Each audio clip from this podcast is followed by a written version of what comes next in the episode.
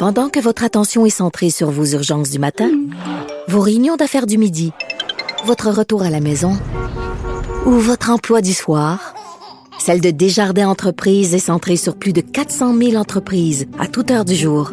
Grâce à notre connaissance des secteurs d'activité et à notre accompagnement spécialisé, nous aidons les entrepreneurs à relever chaque défi pour qu'ils puissent rester centrés sur ce qui compte, le développement de leur entreprise.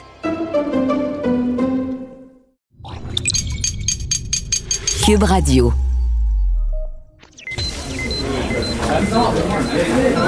Silence Veuillez vous lever. La cour présidée par l'honorable François-David Bernier est déclarée ouverte. Entrez dans les coulisses de la justice. Écoutez, vous serez pas jugé. Ils appellent à la barre les acteurs de l'actualité. Oui, votre honneur. Avec François-David Bernier. Avec François-David Bernier. Avocat à la barre. Cube Radio. Bonjour, bienvenue à l'émission. Euh, aujourd'hui, euh, vous avez plein de questions sur la COVID, les symptômes, si vous voyagez, qu'est-ce que vous faites, le vaccin. Et on a la chance d'avoir euh, la, pharmacienne Diane Lamar qui va être avec nous pour répondre à plein de questions. Ensuite, on, est avec Maître Marianne Plamondon. On va lui parler de la vaccination encore une fois, mais en milieu de travail. Forcer les vaccins, est-ce qu'on peut? Est-ce qu'un employeur pourrait vous exiger d'être vacciné avant d'aller travailler? On lui en parle. Ensuite, euh, on apprend évidemment cette semaine que les restaurateurs sont en colère contre le gouvernement Legault. Il y a Robert Dion qui vient nous en parler. Et pour euh, finir l'émission, Matt Sharon Otis revient sur le dossier euh, vous avez vu la mort de la petite Rosalie, l'enquête du coroner, euh, une histoire d'horreur qu'on a appris cette semaine. on, semble nier qu'il y a eu euh, des défaillances. On en parle avec Maître Otis. Votre émission commence maintenant. Vous écoutez. Avocat à la barre. Il y a beaucoup de questions qui se posent en lien avec, bon, évidemment, la COVID-19. Euh, on sait là qu'on ne pourra pas euh, fêter euh, Noël, donc c'est connu. Y a peut-être moins d'inquiétude sur les symptômes qu'on peut avoir quand on doit se faire tester ou pas, mais quand même, c'est important euh, pour vaincre la pandémie, parce qu'on le sait avec le nombre de cas en ce moment, il faut, faut, que la population comprenne bien les impacts de ce qu'ils font, euh, quand on doit être en quarantaine, quand on doit aller se faire tester, euh, quels symptômes, on peut-tu voyager, si voyage, qu'est-ce qu'on fait quand on revient? Et euh, qui de mieux que Diane Lamar, pharmacienne et professeure titulaire à la clinique de l'Université de Montréal, que vous voyez euh, souvent ben, tous les jours à LCN, qui vous donne des bons conseils. Mais on s'est gâté à avocat là-bas. On l'a avec nous pour faire un petit résumé de ces règles-là pour mieux comprendre. Bonjour, Madame Lamar. Bonjour, M. Bernier, vous allez bien? Ça va très bien. Merci d'être là. On va y aller euh, par étapes. On, pour, savoir un petit peu euh, rappeler ces règles-là, parce qu'on c'est pas long qu'on se perd dans, ce qu'il faut faire pour que ça aille mieux. Et euh, bon, on va commencer par les voyages. Bon, on sait qu'il y a des personnes, on voit qu'il y a des personnes, malgré la pandémie, euh, veulent voyager, vont, vont aller en voyage quand même et vont revenir. Et c'est quoi, c'est quoi les règles du voyage? On parle de quarantaine au retour. C'est quoi ces règles-là? Oui, alors c'est une quarantaine obligatoire. Ça, c'est vraiment euh, supervisé par euh, le gouvernement du Canada. Mhm. euh, mais en arrivant euh, à l'aéroport, on vous, on vous, on vous indique que vous devez être en quarantaine pendant 14 jours. Une quarantaine, c'est quand on n'a pas de symptômes. Donc, c'est pas nécessaire. Euh, vous n'avez pas de symptômes, mais vous êtes quand même obligé d'avoir ce, ce 14 jours où on est vraiment confiné. Mhm. Alors, ça va très loin. En fait, on, on vous demande de, idéalement de de, télécharger une application qui s'appelle Arrive Can. Euh, R R I V E C A N. Et puis euh, sinon, ben, on va vous demander vos coordonnées. Et donc, euh, on, doit, vous devez déjà indiquer euh, qu'est-ce que vous allez faire tout de suite en arrivant chez vous. Est-ce que quelqu'un a fait votre épicerie pour vous? Est-ce que quelqu'un euh, est capable de vous aider? Parce qu'on veut que vous restiez chez vous. Donc, mhm. c'est vraiment très surveillé. J'ai des gens que je connais qui ont eu à, revenir de, pays étrangers, puis ils ont été appelés à tous les jours. Appeler, Donc, 14 jours, on leur téléphone et on vérifie. Et on demande aussi aux gens de faire une auto-évaluation des symptômes. Mhm. Ça aussi, les gens peuvent aller. Euh, il y a euh, sur le, site cette fois-ci, c'est euh, au niveau du Québec, mais il y a un outil d'auto-évaluation des symptômes. Alors, ça nous permet de dire est-ce que je me suis vraiment évalué, est-ce que j'ai, j'ai pas perdu le goût, l'odorat, est-ce que j'ai pas de, de, fièvre, est-ce que j'ai pas mal à la gorge, est-ce que j'ai pas de tout. Alors, plusieurs symptômes. Et donc, on, les on, revalide tout ça. Alors ça, c'est, c'est quand même important. Puis l'autre élément, c'est que euh, maintenant, le Canada a dit quand même que, compte tenu que la maladie était connue, on n'aide plus de la même façon, en tout cas les gens, à, se rapatrier s'il arrivait quelque chose quand on est à l'extérieur. Donc, s'il y a un problème, on reste là, on le comprend bien. C'est le, pourquoi beaucoup de gens décident aussi de ne pas y aller. Euh, mais euh, on comprend qu'au retour, il y a cette quarantaine-là et c'est vérifié parce que beaucoup de gens disent ben non, les gens reviennent, ils s'en vont à l'épicerie, c'est pas ça. C'est vraiment des appels tous les jours. Moi, ça me fait penser à l'emprisonnement dans la collectivité. C'est comme ça que ça fonctionne. Si t'es pas là, tu vas avoir des problèmes. C'est un peu le même cas. Là. si on répond pas à l'appel, euh, on peut avoir du trouble.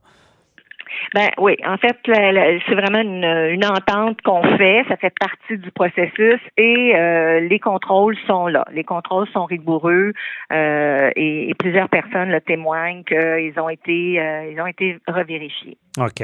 je ne sais pas si vous avez la réponse. Qu'est-ce qui arrive si quelqu'un répond pas ou n'est pas là? est-ce que est-ce qu'il y a des conséquences directes ou? Ben, j'imagine qu'ils doivent, euh, ils rappellent très souvent, en tout cas. Ils vont certainement euh, bien vérifier les conséquences. Euh, je ne sais pas de quelle façon ça se manifeste, mhm. mais c'est sûr qu'il y, y, a un suivi. Là. C'est pas laissé, les gens sont pas laissés. C'est pas. moi aussi, j'avais entendu les gens dire, ben oui, mais il y en a pas de contrôle, mais il y a des vérifications. Il y a des vérifications. Ben certainement qu'il y a des, qu'il peut y avoir des visites aussi. les conséquences, c'est sûr. Ben, y a, déjà, ils ont la possibilité de donner des amendes très salées, donc ça peut être euh, bon, OK, ça, c'est pour les voyageurs. Et j'imagine que quand on voyage, il y a des pays qui demandent ça aussi. Euh, aller en voyage ces temps-ci, ça, peut être long. C'est 14 jours au retour. Puis euh, dans les pays d'arrivée, il, il doit y avoir des pays qui demandent des quarantaines aussi aussi. Et ça, on peut aller le, retrouver aussi sur le site là, de, de, Santé Canada euh, Voyage. Là, Et on va avoir les informations. Mais en particulier, je vous dirais, il faut faire attention si on prévoit euh, des visites sur un archipel, par exemple, plusieurs îles, euh, ben, il est possible que chaque île demande une quarantaine de, de, de, de 14 jours, vous voyez? Alors, mhm. il faut, faut, faut, être attentif dans notre... faut prendre les, les renseignements avant de partir. Mais je pense que les les agences de voyage aussi maintenant euh, sont assez bien au courant de tout ça. Mais il faut, euh, faut questionner parce que ça peut changer pas mal euh, l'itinéraire qu'on avait prévu. Oui, c'est certain que ça ne donne pas trop le goût de voyager, à moins qu'on soit un étudiant avec le sac à dos sur le dos pour on ait six mois. Là. Mais sinon, ça peut être compliqué. Allons-y après ça sur les symptômes. Bon. Les symptômes, bon, il y en a que c'est sec chez, chez, eux. Il y en a qui sont fatigués, ils, deviennent, ils ont chaud, ils viennent. Euh, et là, je sens une certaine inquiétude dans la population. Moi, j'ai souvent des questions. Les gens se disent ben, est-ce que, est que dès qu'on a un symptôme, on va se faire tester? Mais si je vais me faire tester, euh, j'ai-tu des chances là-bas de l'attraper? Euh, c'est quoi la ligne, euh, Mme Lamar? À quel moment on dit OK, là, il faut jamais me faire tester? Oui, ce qui est certain, en tout cas, c'est que la santé publique euh, demande actuellement aux gens de ne pas attendre aussi longtemps que les gens attendaient. Il y a mhm. deux semaines, par exemple, à Montréal, euh, le délai de, entre l'apparition des symptômes et le, moment où les gens décidaient d'aller se faire tester, c'était deux jours et demi.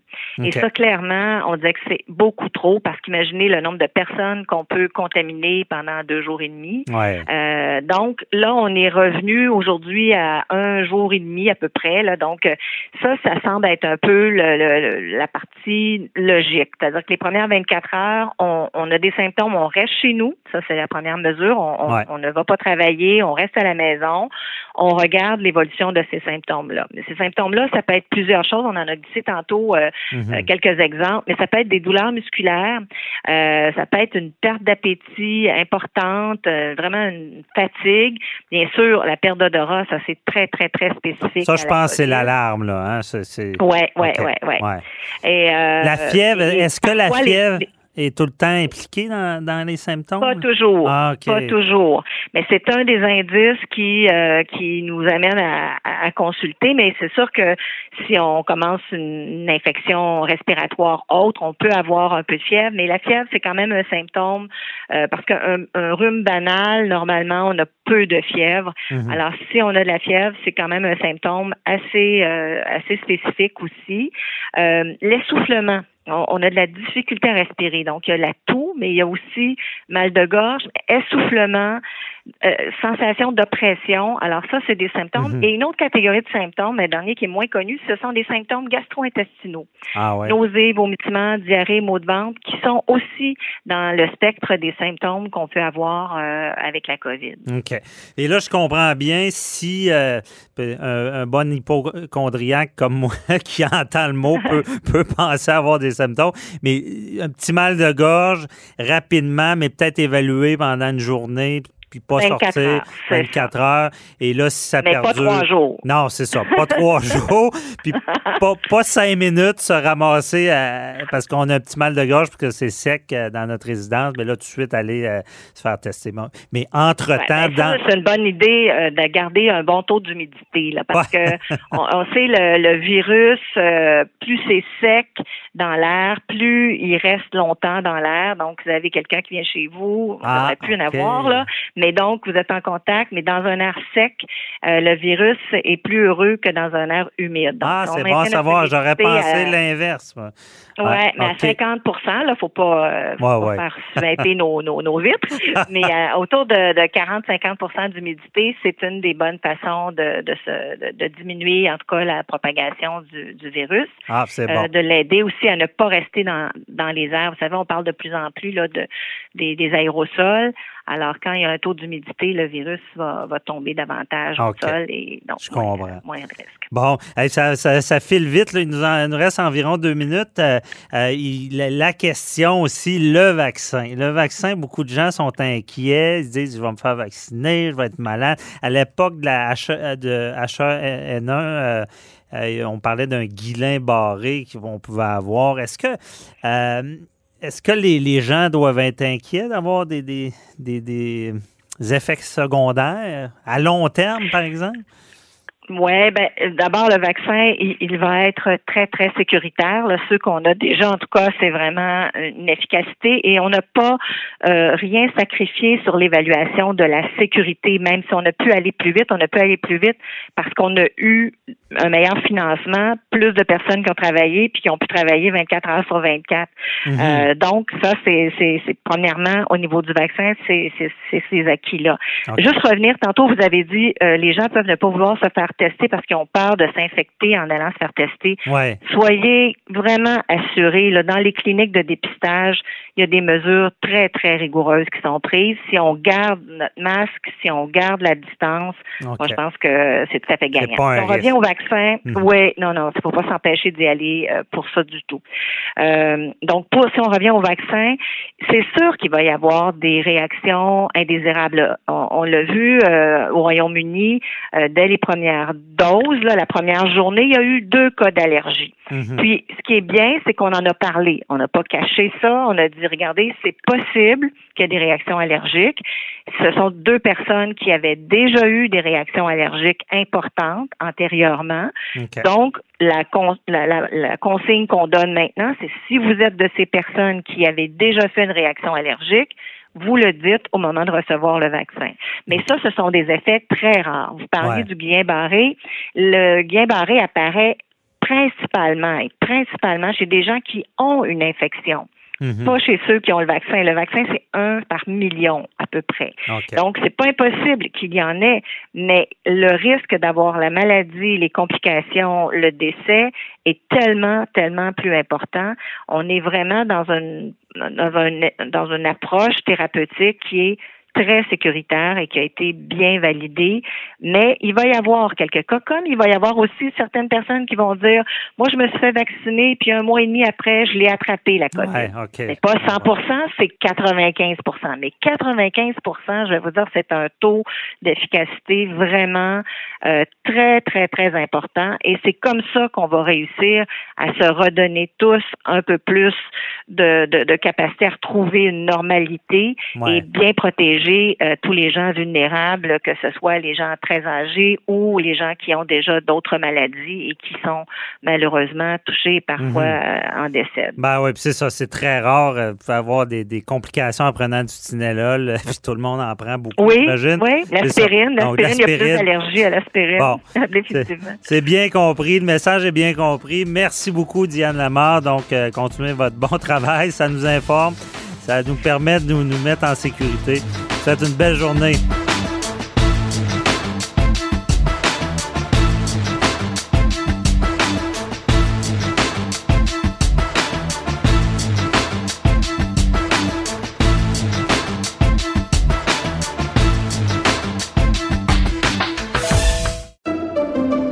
Pendant que votre attention est centrée sur vos urgences du matin, vos réunions d'affaires du midi, votre retour à la maison ou votre emploi du soir, celle de Desjardins Entreprises est centrée sur plus de 400 000 entreprises à toute heure du jour. Grâce à notre connaissance des secteurs d'activité et à notre accompagnement spécialisé, nous aidons les entrepreneurs à relever chaque défi pour qu'ils puissent rester centrés sur ce qui compte, le développement de leur entreprise.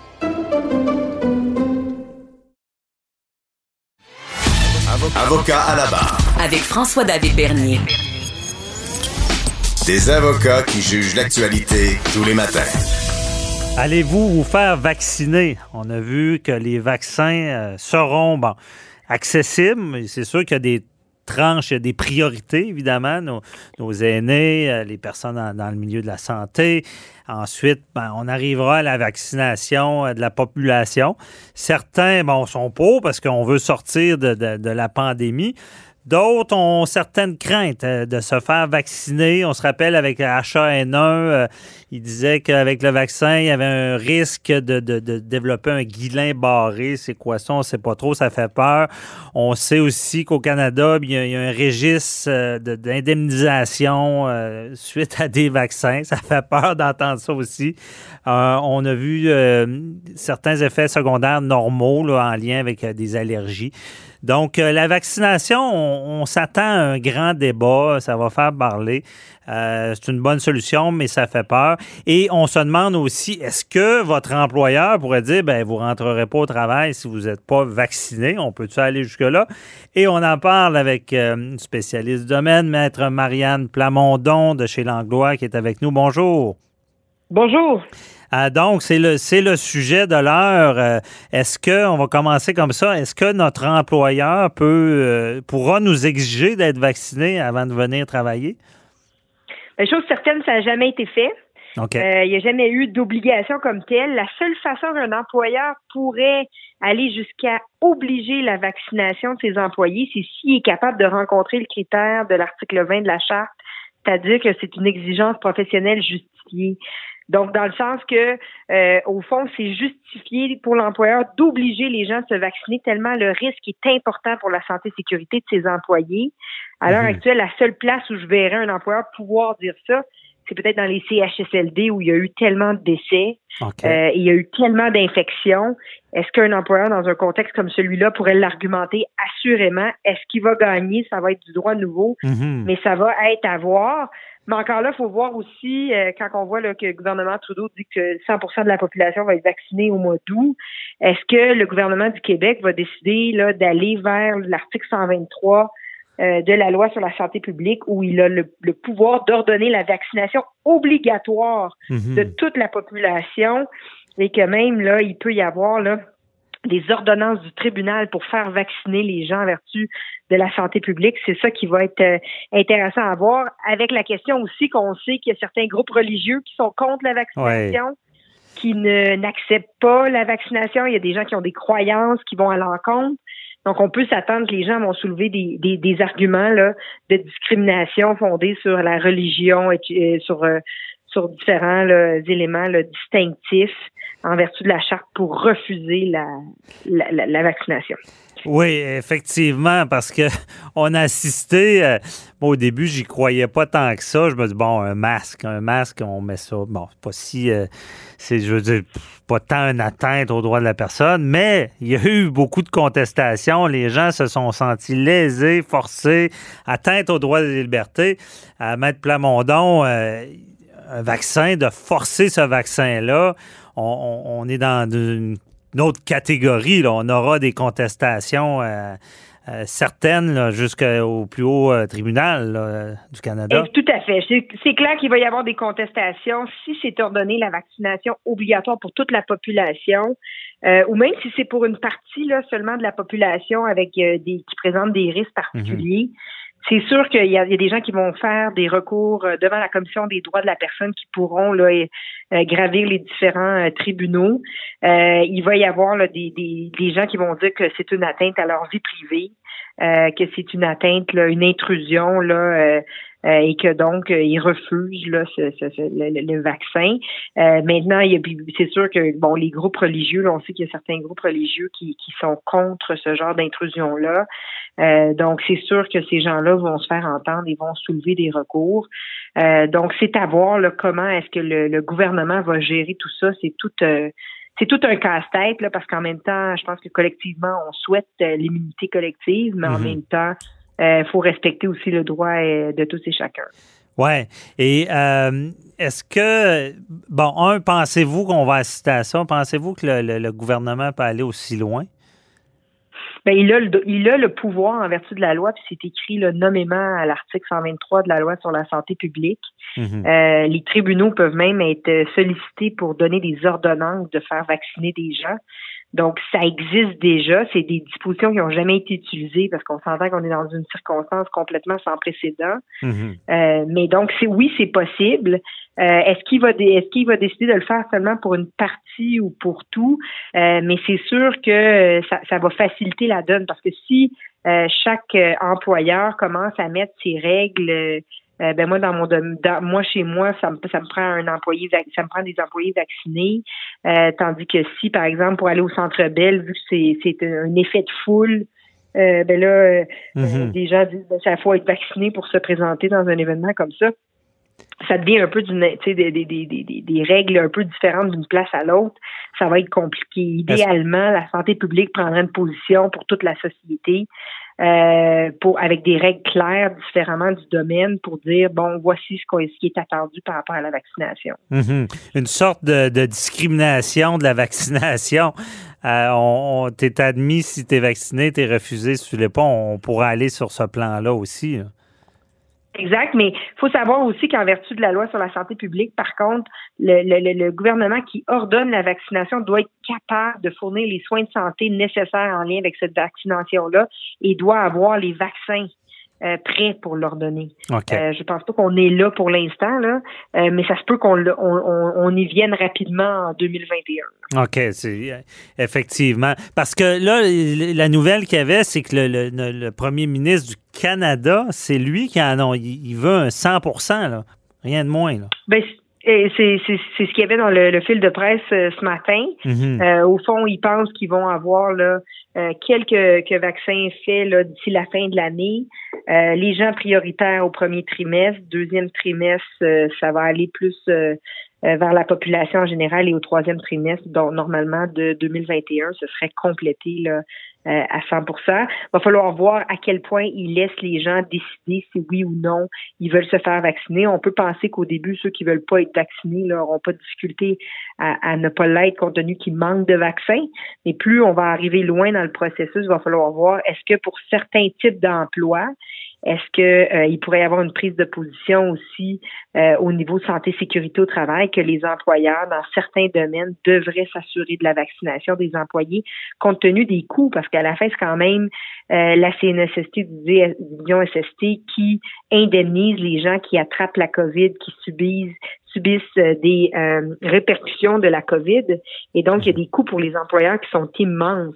les, les, les, gens là, en CHSLD qui ont tous été là, en retrait pendant de longs mois, puis ceux qui ont attrapé la COVID, il y a des coûts afférents à ça. Là. Ces gens-là continuent de recevoir leur salaire pendant cette période-là. Ouais. Donc, c'est sûr qu'il va y avoir une réflexion sérieuse dans certains milieux de travail mais c'est pas dans tous les milieux de travail qu'on va pouvoir, un employeur va pouvoir ordonner la vaccination. Ce serait, euh, il n'y aurait pas de justification de violer la vie privée comme ça des employés. OK, on comprend bien, surtout l'exemple des CHSLD, mais dans le gouvernement, dans, dans sa, sa capacité d'ordonner un vaccin, là, je comprends qu'il peut, bon, d'ordonner le public à se faire vacciner, c'est un peu surréel de voir ça. On, voit des images, quelqu'un qui est traîné de force euh, à, l'hôpital, qu'on l'attache quasiment, puis qu'il faut le vacciner. On comprend l'intrusion de l'aiguille, qui, qui euh, c'est un peu, il y, a des gens qui, qui qui seraient prêts à se battre pour pas que ça arrive, comme vous le dites, avec les, les religions. Mais le, gouvernement pourrait, là, je comprends aussi que l'employeur peut le demander dans certains domaines, là, lorsque ça peut être grave sur la santé et sécurité. Mm-hmm. Est-ce que le gouvernement peut cibler et forcer les employeurs à exiger un vaccin? Ben, en fait, euh, ce que ce que 123 dit au niveau de la loi euh, sur la santé publique, ça dit qu'il peut euh, viser un groupe, une partie de la population, selon là, les selon les groupes qui doivent être prioritairement vaccinés. Donc la, la réponse c'est oui, il pourrait décider que certains tranches d'employeurs devraient nécessiter. Et juste vous dire, l'article 126 dit que si une personne fait défaut de se soumettre à la vaccination, tout juge de, la Cour du Québec, Cour municipale, euh, peut ordonner la vaccination. Et s'il pense, le juge, que la personne ne s'y soumettra pas, il peut ordonner que la personne soit conduite à un endroit précis pour y être vaccinée. Fait que peut-être que l'image ah. que vous dites, euh, qu'on peut pas y croire qu'il y a des gens qui vont ben c'est prévu par la loi. Donc euh, c'est possible, c'est juste qu'on n'a jamais vécu de notre vécu une une pandémie comme celle-là, mais c'est prévu par la loi sur la santé euh, publique. Donc, il va falloir voir jusqu'où va aller euh, notre gouvernement. Euh, mais c'est sûr que dans certains milieux où le risque est grand, puis qu'on peut avoir des statistiques très importantes là, de gens mhm. qui demeurent avec des, des séquelles importantes de la COVID, on peut comprendre un employeur aussi de vouloir s'assurer que ses employés, on se rappellera que l'employeur, sa première priorité devrait être la santé et sécurité de ses employés. au fond, sa vie, de les protéger. Là. Non, c'est ça. Puis ça, crée une sorte de.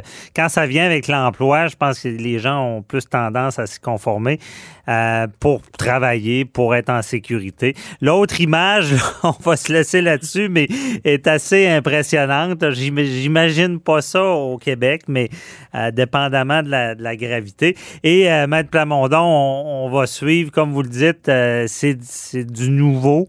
Et est-ce que la loi sur la santé public a des failles, c'est certain qu'il y aura, euh, si on, est, on se rend là, c'est certain qu'il y aura beaucoup d'avocats qui, qui vont, vont travailler fort pour en trouver.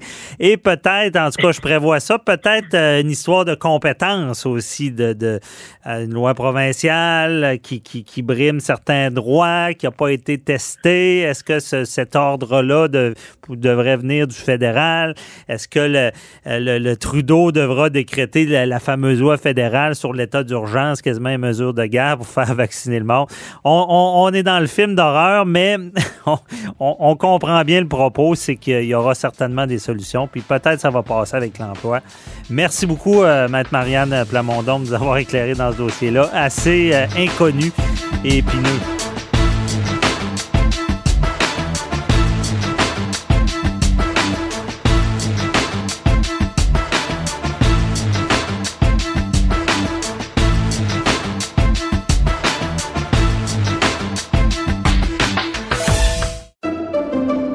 Pendant que votre attention est centrée sur vos urgences du matin, vos réunions d'affaires du midi, votre retour à la maison ou votre emploi du soir, celle de Desjardins Entreprises est centrée sur plus de 400 000 entreprises à toute heure du jour. Grâce à notre connaissance des secteurs d'activité et à notre accompagnement spécialisé, nous aidons les entrepreneurs à relever chaque défi pour qu'ils puissent rester centrés sur ce qui compte, le développement de leur entreprise. Avocat à la barre. Avec François-David Bernier. Avec François-David Bernier. On apprend cette semaine, euh, suite à l'interrogatoire du docteur Horacio Arruda par l'Assemblée, qu'il euh, y a une décision qu'on croyait être prise par les autorités sanitaires de fermer les restaurants. Et on, se rend compte que ça a été pris par le gouvernement. Bon, le gouvernement a un peu appliqué la, maxime trop fort casse pas. Euh, c'est pas les autorités sanitaires qui disaient de fermer les restaurants, mais le gouvernement est allé de l'avant, disait que c'était compliqué, les laisser ouverts. Euh, j'ai vérifié la loi. Le gouvernement peut le faire, n'est pas obligé d'avoir euh, l'aval des, autorités euh, sanitaires. Mais on sait que tout ça causait un dommage, très, très grand dommage pour les restaurateurs. personne ne peut dire l'inverse. Euh, des fois, on se dit, que c'est des veaux sacrifiés pour la pandémie? Être sacrifié pour le bien de tous, c'est pas évident. Et ça fait réagir, ça, de, savoir que euh, on aurait aimé de M. Legault qui, soit un peu plus transparent là-dessus, que de savoir que c'était réellement une décision du gouvernement. Et ce qu'on sait des restaurateurs, j'avais eu quelqu'un en entrevue la semaine dernière, c'est qu'on voudrait communiquer un peu plus, que peut-être que les restaurants sont la solution durant le temps des fêtes, de pouvoir, les gens à la maison, on sait qu'il y en a qui vont fêter, mais euh, le contrôle va être difficile. Mais dans les restaurants, il peut y avoir des règles établies.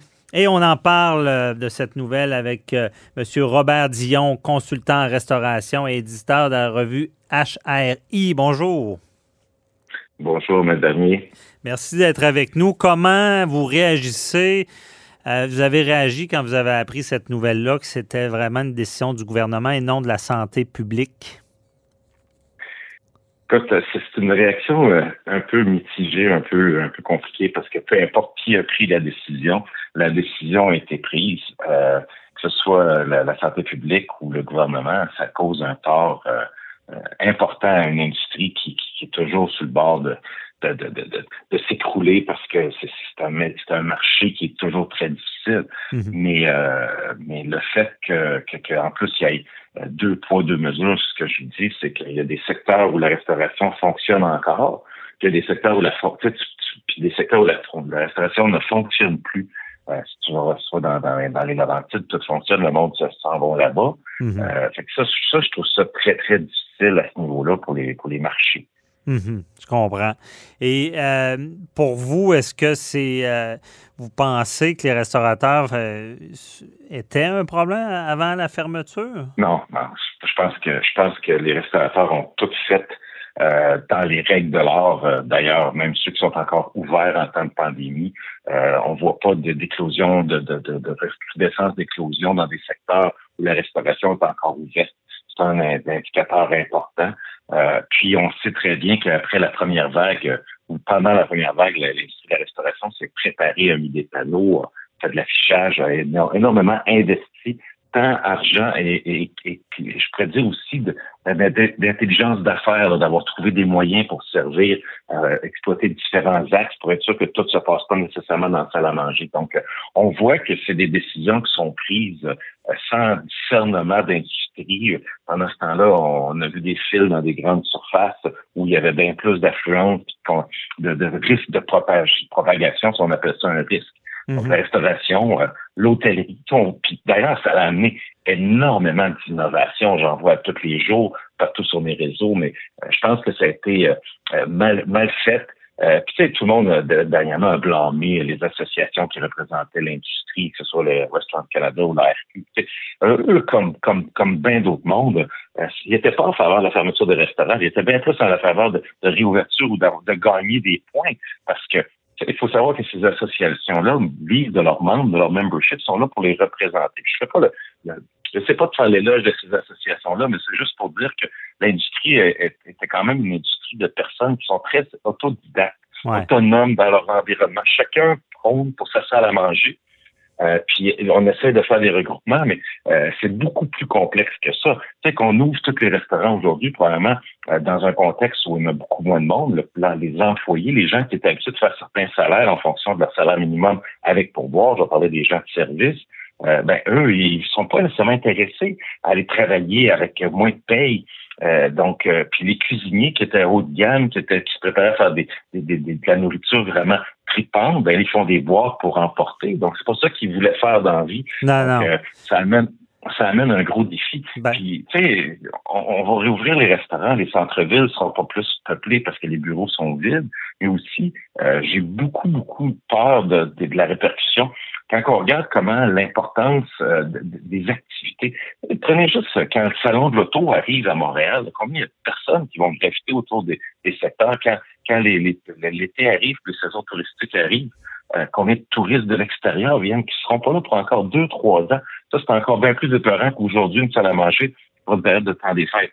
Ouais. Mais, Mais d'ailleurs, euh, est-ce que est-ce que les restaurateurs en ce moment, euh, c'est une grosse période pour eux habituellement le temps des fêtes? Est-ce que c'est c'est une des bonnes périodes de l'année ou c'est moyen?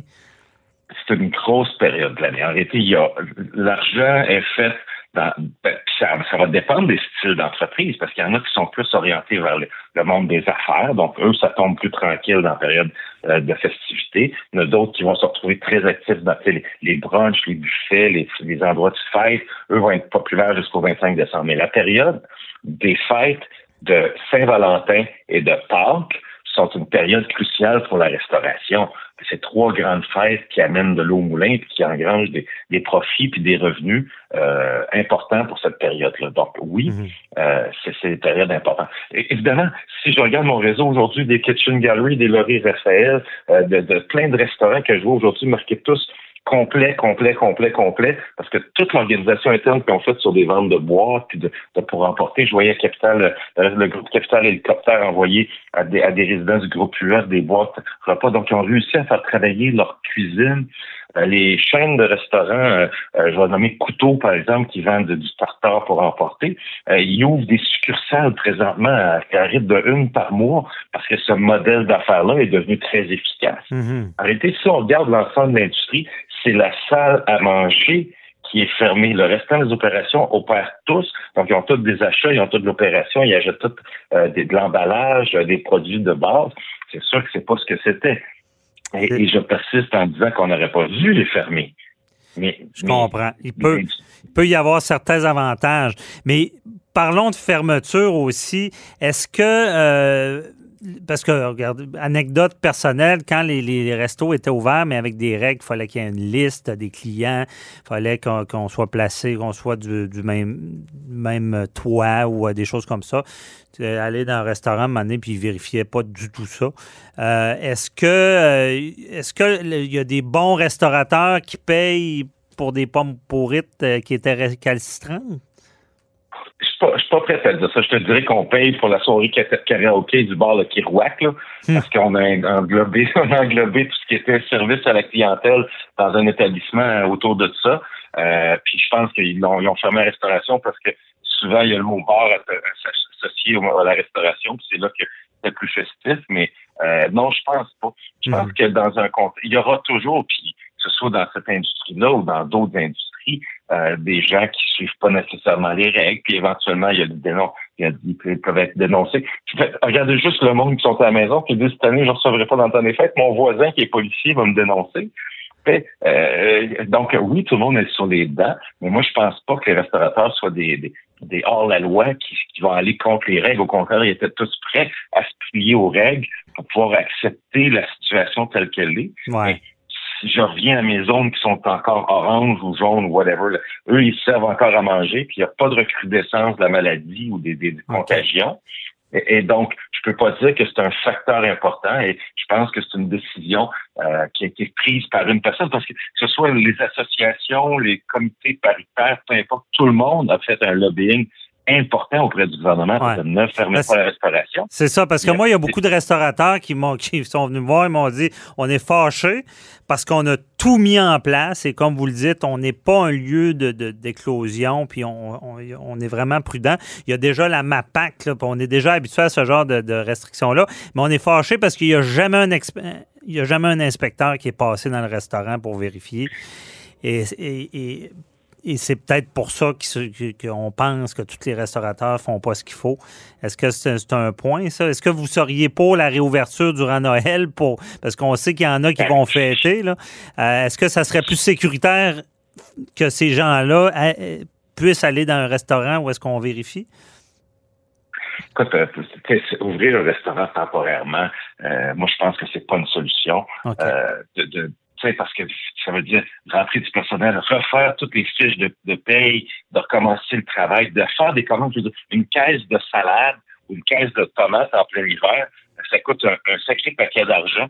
Si, mettons, deux semaines après, on les referme, on va reprendre tous les profits qu'on avait accumulés, puis on va les passer dans les tests des produits qu'on a achetés pour un faible pourcentage de temps.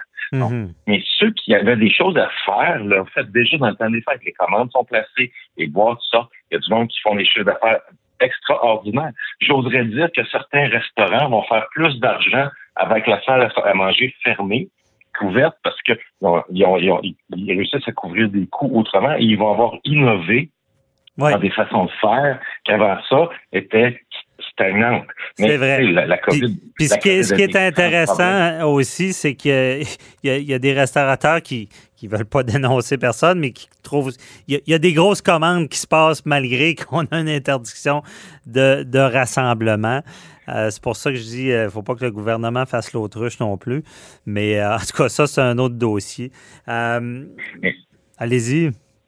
Non, j'allais dire, tu sais, on va parler de restauration clandestine et tout, on a vu des exemples un peu partout. mais mais il y en aura des chefs à domicile, puis des, des, traiteurs des dinner in the sky, des dîners en blanc, ou peu importe. C'est des occasions de repas éphémères qui sont faites hors restauration. Et j'aimerais rajouter ma dernier quand vous avez parlé de, de salubrité puis d'hygiène que euh, si on pensait moindrement comme consommateur qu'on avait une chance de se faire empoisonner ou de se faire euh, rendre malade au restaurant, on n'irait jamais. Donc, si je peux me permettre de dire que s'il y a des endroits où euh, l'hygiène, la salubrité, les normes, le respect du client on, sont là, c'est vraiment dans des endroits d'hôtellerie, de restauration. Depuis toujours, avant COVID, après COVID, les cas d'intoxication sont, sont rarissimes. Ben c'est un peu comme un avion qui tombe, on dit il y a un avion qui est tombé, mais si on regardait le nombre de personnes qui ont volé avant qu'un avion tombe, on dirait ouais, c'est assez sécuritaire. Non. L'avion, malgré que tout le monde a peur. C'est un peu la même analogie avec la restauration. C'est vrai, c'est un bon point. Ben merci beaucoup, euh, M. Dion, de vous avoir éclairé dans, dans ce dossier-là. Faites une belle journée.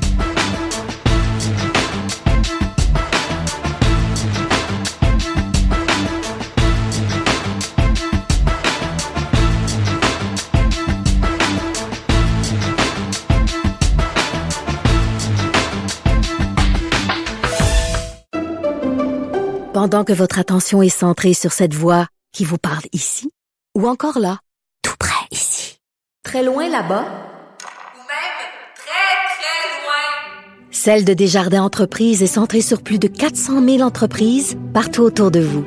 Depuis plus de 120 ans, nos équipes dédiées accompagnent les entrepreneurs d'ici à chaque étape pour qu'ils puissent rester centrés sur ce qui compte, la croissance de leur entreprise.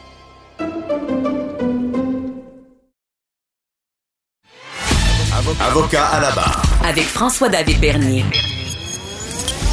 Des avocats qui jugent l'actualité tous les matins.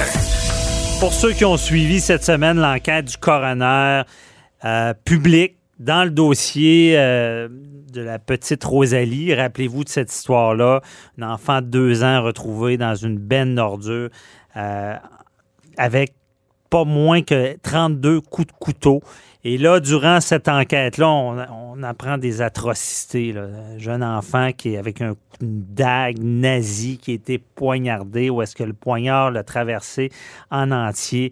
Euh, elle, a été, elle a eu des coups étranglés. On apprend que le coup fatal était un coup de poignard qui, qui, a rentré dans le crâne de l'enfant. Euh, et là, on, voit toute la trame de faits qui, nous scandalise. Et euh, on se rend compte que dans ce dossier-là, ben, cette femme-là euh, bon, était dans une maison euh, d'hébergement pour femmes en difficulté. s'est fâchée après une intervenante et s'est fait mettre à la porte. Mais on la met à la porte, mais on se dit pas, regarde, elle a mal agi, mais il y a un enfant d'impliqué. Et pourquoi on n'a pas pensé à l'enfant? Qu'est-ce qui en arriverait? et là, il y a des intervenantes qui se font interroger. Et euh, ce qui me fâche, c'est qu'ils semblent dire ben non, c'est normal qu'on n'appelle pas à DPJ. Tout le monde dit que c'est pas de leur faute. Et on, essaie de comprendre ce qui s'est passé. Même la coroner c'est un peu fâchée, disant ben voyons, Euh, qu'est-ce qui se passe dans ce dossier-là? Et on, pour s'en savoir plus, on en parle avec Matt Sharon Otis. bonjour. Oui, bon matin, Maître Bernier. Bon matin, Maître Otis. vous avez suivi cette, cette enquête-là publique.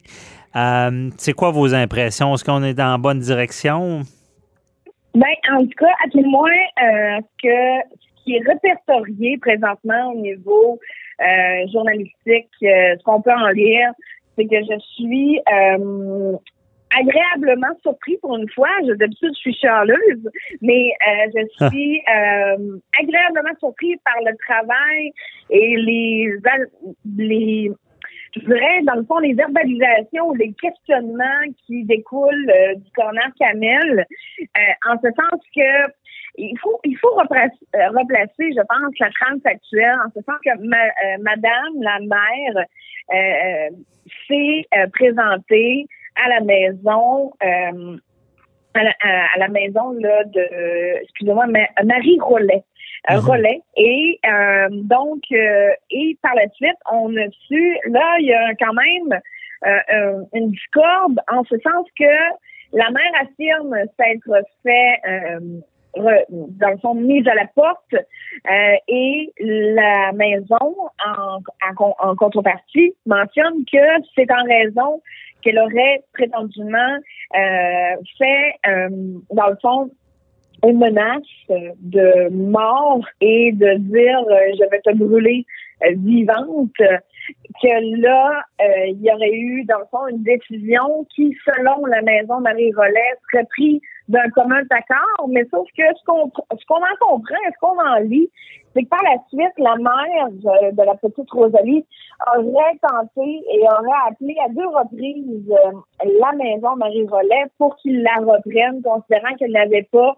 les moyens financiers et ou les ressources pour euh, se, dépanner et demandait définitivement de l'aide. Mais ce qui m'a surpris et ce qui n'est pas ressorti au niveau des médias, euh, ou à tout le moins je ne l'ai pas entendu, c'est que le, la, veille où est-ce que l'enfant a été euh, meurtri par 32 coups de couteau, là, mm-hmm. et on apprend qu'elle est décédée entre autres, d'un traumatisme crânien et que euh, le coup fatal aurait été porté à la domaine de la, de la petite Rosalie. Mais somme toute que la mère, la grand-mère biologique, euh, la grand-mère maternelle de, de la petite Rosalie aurait refusé de prendre l'enfant avec elle pour la nuitée. sous prétexte qu'elle n'avait pas les conditions ou les facultés mentales pour la prendre en charge. Donc, j'imagine que cette grand-mère-là, aujourd'hui, doit euh, assurément vivre euh, mm -hmm. un branle-bas de combat au niveau de ses, euh, de ses propres valeurs parce que mais comme ça, c'est sûr qu'il y a eu, je pense, une défaillance entre on parle d'une maison d'hébergement, entre autres, pour femmes battues ou femmes en détresse ou dans une situation problématique, OK? Donc, euh, et la, le coroner, la coroner pose entre autres des questions sur, ben, considérant qu'elle n'avait pas de place pour aller dormir, considérant qu'elle n'avait pas de ressources, est-ce que c'était pas un drapeau rouge pour dire, est-ce que c'était pas des motifs suffisants pour aviser l'urgence sociale, vous comprenez? Est-ce que on, là, bon, la maison Marie Rollet aurait mentionné que euh, c'était pour éviter euh, une intervention de la DPJ. Mais est-ce que et, et elle a demandé à deux, deux reprises de revenir à cette maison-là elle, prétendait qu'elle était à la rue. Bon, la prétention de, Marie, de, des intervenants de Marie Rollet mentionne qu'il n'avait pas l'assurance et ou la certitude que madame était réellement définitivement à la rue, mais c'est un changement quand même majeur pour la sécurité de Mme Gagnon ainsi que sa fille. Oui, mais c'est. A entraîné à mon face à moi un appel à la DPJ d'urgence. OK, mais c'est ce que c'est ce que je voulais entendre dans le sens. J'espère. Moi, ce qui me fâche, c'est que j'ai l'impression qu'on a eu une prise de bec avec cette, cette femme-là. Là. On s'entend que ce qu'elle a fait, c'est pas correct, des menaces de mort et qu'on a totalement oublié l'enfant là-dedans, de dire, regarde, la mère, elle peut pas être ici. Mais il y a l'enfant qui est avec comment on peut ne pas considérer ça, de dire il y a un risque que cette femme-là, parce qu'on l'hébergeait, soit à la rue? Ça, c'est une chose. Puis déjà, ben, c'est limite. Mais elle n'est pas seule à la rue. Elle a un enfant qui est à la rue. Donc, c'est ce risque-là qui, aurait dû être tenu en compte. Je ne sais pas comment vous voyez ça. Puis, Maître Otis, je veux, je veux vous entendre comment vous voyez que ces intervenantes-là, même après tout ça, soient devant une commission en train de se défendre, disant qu'ils ont bien agi. Est-ce qu'ils pourraient dire qu'ils ont fait une erreur? Est-ce qu'ils ouvrent la porte à une poursuite? Puis c'est pour ça qu'ils essaient de dire que c'était correct de ne pas appeler la DPJ? Ben, apparemment, il y aurait eu un message euh, de loger sur la boîte vocale de la DPJ. OK? Mais c'est ce qu'on en sait. Est-ce que c'est vraiment représentatif? Mais mieux de ça, pour répondre à votre question, euh, pour la santé et la sécurité de l'enfant, la maison Marie-Rollet et les intervenants ont considéré que, considérant que euh, l'enfant, avec le recul, euh, que la mère n'avait pas de, il n'y avait pas d'inquiétude nécessairement pour sa santé ou sa sécurité, mais bien des inquiétudes en lien avec une routine de vie. Euh, donc, et que alors, et qu'avec le recul et mm-hmm. au moment où est-ce qu'ils ont décidé euh, de, de, mettre Madame dehors ou quoi que ce soit. Là. Je peux pas me prononcer d'avance. Là. Euh, bien évidemment, c'est pas à moi de me prononcer là-dessus, mais que la sécurité de la petite Rosalie n'était pas compromise et qu'un appel à la DPJ a été peut-être prématuré. Ouais, mais ça, c'est ce qu'ils disent après le coup. Maître Otis, vous avez l'expérience de ça. Si vous êtes témoin dans vos dossiers qu'un enfant n'aura peut-être pas de logis, est-ce que pour vous, sa sécurité est compromise, son développement? Mais surtout, là, oui, mais le été de ça, je pense que c'est tous les facteurs mis en commun. On parle d'un enfant de bas âge. C'est un mhm. enfant qui n'est pas en mesure d'appeler les secours. On parle d'une mère qui avait des problèmes de toxicomanie, en tout cas tout le moins, qui est répertoriée. Euh, ce qu'on voit, ce qu'on peut lire à la lecture, c'est qu'elle avait des problèmes de cannabis, mhm. des problèmes d'alcool. Elle avait également des antécédents de voie de fait à l'encontre de son ex-conjoint, voie de fait à l'arme blanche. Euh, donc, elle avait quand même un bagage, un background, vous comprenez, qui, euh, à mon sens, à moi, n'était pas rassurant. Et c'est sûr que je peux comprendre que cette maison-là, est, elle est là pour les femmes battues et ou les femmes en situation d'urgence, etc. Mais somme toute, vous comprenez que je pense qu'ils ont passé à côté parce que la protection des enfants, euh, tout intervenant, comme vous l'avez dit, à titre de justice, lorsqu'on a à craindre pour la santé ou la sécurité d'un enfant ou même pour une personne elle-même, on doit signaler, on doit soit appeler la CG, la police. C'est une obligation légale, oui, c'est vrai. Et non, et non seulement ça, ils se sont pas assurés où est-ce qu'elle est allée. Vous comprenez? Elle, le, le, centre d'hébergement n'a pas vérifié est-ce qu'elle a un logis et qu'on lit, mhm. c'est que dans certains cas, euh, la maison offrait des fois des passes d'autobus, etc., pour, pour laisser à la personne l'opportunité de, euh, de, de, de, de, se mhm. transporter en autobus et se rendre à des lieux. Mais dans ce cas-là, on lui a pas permis non plus. Elle aurait dû, selon ses prétentions, marcher quatre heures sous la pluie pour se rendre chez la personne. Donc, mais avec un enfant, mais Maître Otis, il nous reste deux minutes, là, mais est-ce que c'est peut-être pas symptomatique d'un problème plus grand au Québec qui fait que quand on, voit quelque chose, qu'on se ferme peut-être les yeux sur ce qui peut arriver à un enfant, que c'est pas notre affaire, est-ce que ça peut être révélateur de ça? Ben, c'est certain que c'est révélateur.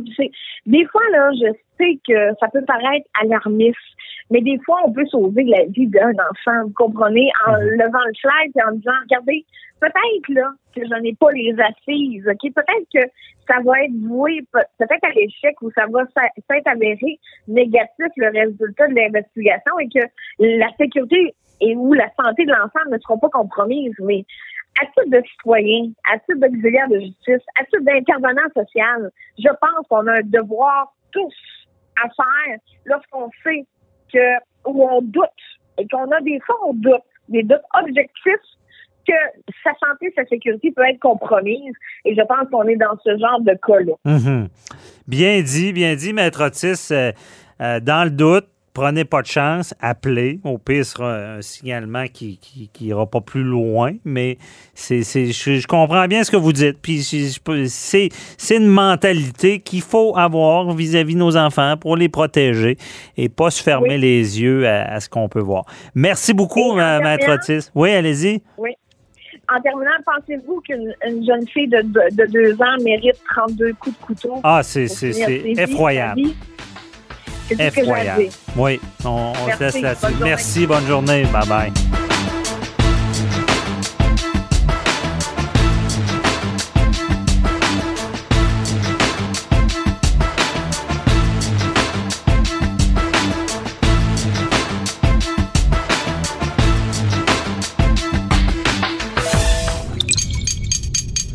Cube Radio.